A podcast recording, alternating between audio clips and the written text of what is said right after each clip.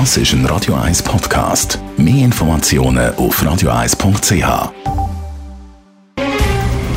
Der Finanztag auf Radio 1. Verstehen, was Menschen und den Markt bewegt. In Zusammenarbeit mit der Zürcher Privatbank Merki Baumann.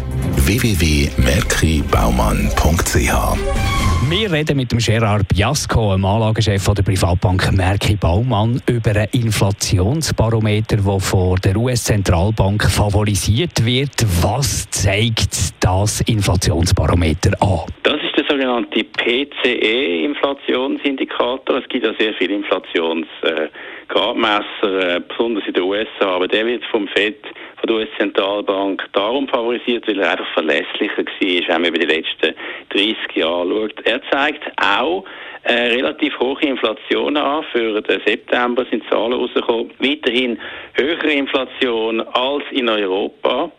Und zum Vormonat zum Beispiel, zum mal nicht zum Vorjahr reden, zum Vormonat ist die Inflation nach dem PC-Indikator nochmal angestiegen um ein Viertelprozent. Welche Faktoren treiben die US-Inflation im Moment am stärksten auf? Man muss wissen, dass in den USA zum Beispiel an den Tankstellen Benzinpreise natürlich einen weniger hohen Anteil von Steuern haben.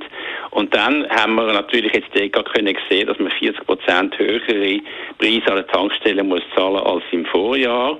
Energiepreise insgesamt 25 Prozent angestiegen zum Vorjahr oder 1,3 Prozent gegenüber dem Vormonat. Also die Energiepreise, besonders Ölpreise, sind in den USA ein wichtiger Faktor. Aber auch Nahrungsmittelpreise zum Beispiel zum Vormonat nochmal 1,4 Prozent angestiegen. Auch das treibt die PCE-US-Inflation momentan gegen Wenn wir jetzt die Faktoren mal ausklammern, steigt die Inflation trotzdem? Ja, und das ist eigentlich der entscheidende Punkt.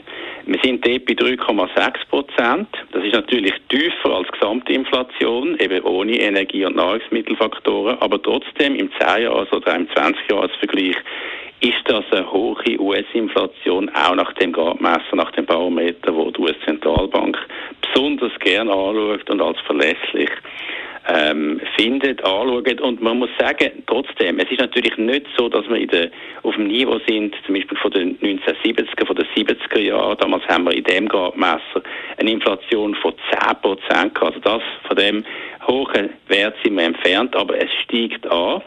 Und Treiber zum Beispiel sind in der Kerninflation Möbelpreise, Preise für Elektrogeräte, die äh, weiterhin aufgehen. Natürlich die Autopreise gegenüber dem Vorjahr jetzt 14 Prozent angestiegen in den USA. Also, das Fazit ist folgendes. Der Inflationsanstieg könnte weitergehen in den nächsten Monaten, natürlich wegen der Lieferengpässe, die wir global haben. Und auch ganz wichtig, wegen dem sollte man weiterhin Aktien gegen Obligationen favorisieren, weil natürlich die Unternehmen Preiserhöhungen vornehmen müssen. Danke vielmals, Gerard Biasco, der Anlagechef der Privatbank Merki Baumann. Der Finanztag gibt es auch als Podcast auf radioeis.ch. Präsentiert von der Zürcher Privatbank Merki Baumann. www.merkibaumann.ch